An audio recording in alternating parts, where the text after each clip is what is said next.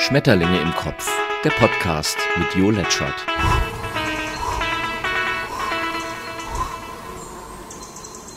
Moin moin ihr Schmetterlinge und willkommen zu einer weiteren Kurzausgabe. Der Arbeitskräftemangel kommt seit langem neben allen Krisen auf uns zu und nach nun der zweiten Krise, die all unsere Schwächen so offenlegt, muss man sich fragen, worum sich die Politik so gekümmert hat. Denn Demografie lässt sich Jahrzehnte im Voraus sehr genau planen. Umso mehr steigt die Kritik an dem, was die einen Sozialstaat nennen, die anderen Stilllegungsprämie. Aber solange Unternehmen von all diesen Dingen weiter profitieren und der Rest von der Allgemeinheit gezahlt wird, kommen wir da wohl auf keinen grünen Zweig. Es müssen mindestens zwei Rücke durch Deutschland gehen. Da trifft es sich, dass ausgerechnet Sigmar Gabriel es nun solidarisch findet, 42 Stunden pro Woche zu arbeiten. Die Ukraine will derweil mehr Strom nach Europa liefern. Und wenn einem vor zwei Jahren jemand gesagt hätte, dass ein Krieg in Europa zur täglichen Fernsehserie wird wie dieser, dann hätte man es vermutlich nicht geglaubt. Nach Russland kommen nun auch die anderen Machthaber wieder aus den Löchern gekrochen und wollen Teile der Welt haben. China will Taiwan, die Türkei will Lesbos. Ich zitiere einen Buchtitel Irre, wir behandeln die Falschen. Derweil zeigen die deutschen Haubitzen erste Abnutzungserscheinungen, weil zu oft genutzt. Ob es da wohl auch Garantie drauf gibt? Wahrscheinlich ähnlich wie mit kaputten Gasturbinen, wobei die ja irgendwo in der Welt rumliegen sollen, vermutlich in irgendeinem Postverteilzentrum. All das macht Robert Habeck noch vor Annalena Baerbock zum beliebtesten Politiker, nicht aber in seiner Partei. Willkommen in der Realität. Derweil streiten die Deutschen um Anlagen, die sehr wohl noch funktionieren und uns unter Umständen mit Energie durch den Winter bringen könnten. So schwer dürfte es ja eigentlich nicht sein, das wissenschaftlich zu klären. Ist es vermutlich auch nicht. Müsste es die Ideologieschranken nicht erst passieren. Und bald dürfen wir vermutlich nur noch das A-Wort mit Triggerwarnung aussprechen. Ihr Fall ging durch die Presse. Lisa Marie Kellmeier aus Österreich hat ihre Praxis erst geschlossen und sich dann das Leben genommen.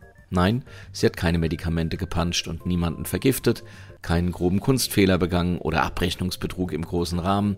Sie hat gegen Corona geimpft und deswegen von Impfgegnern Morddrohungen bekommen. Es wird Zeit, dass wir uns alle mal fragen, in welch einer Gesellschaft wir eigentlich leben wollen. Stattdessen kämpft die Politik um Stimmen statt um Überzeugungen. Die Erde brennt und brennt, weil es zu heiß ist, und die Brände machen es noch heißer und noch CO2iger. Wer noch mehr Argumente dafür braucht, ruhig mal einen Schnitzel weniger zu essen oder etwas kürzer zu duschen, der soll halt Schnitzel essen und Dauerduschen. It's a free country. Zum Glück. Die Good News, mal ganz realo, dass Frauen im Fußball auch ganz schön grimmig schauen können, haben wir im Rahmen der EM bereits gesehen. Dass die deutschen Frauen einen so tollen Fußball spielen, hatte wohl niemand so recht auf dem Schirm. Jetzt heißt's Finale. Good luck, die Damen.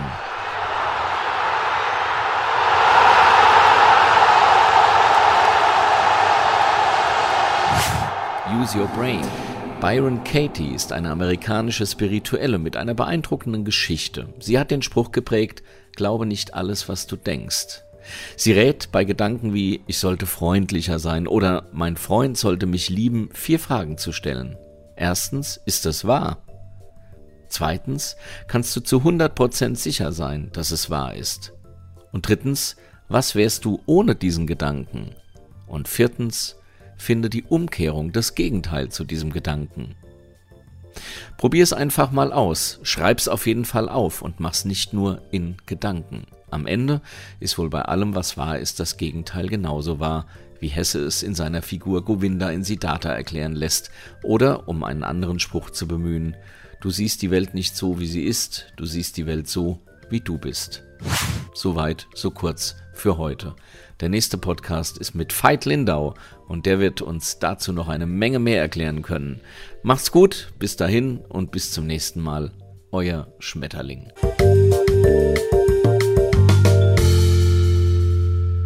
Schmetterlinge im Kopf, der Podcast mit Jo Letschert.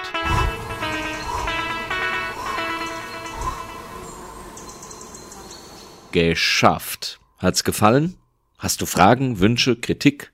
Dann schau auf letchert.net oder schreib an jo@letchert.net und immer dran denken, böse Menschen haben keinen Podcast. Naja.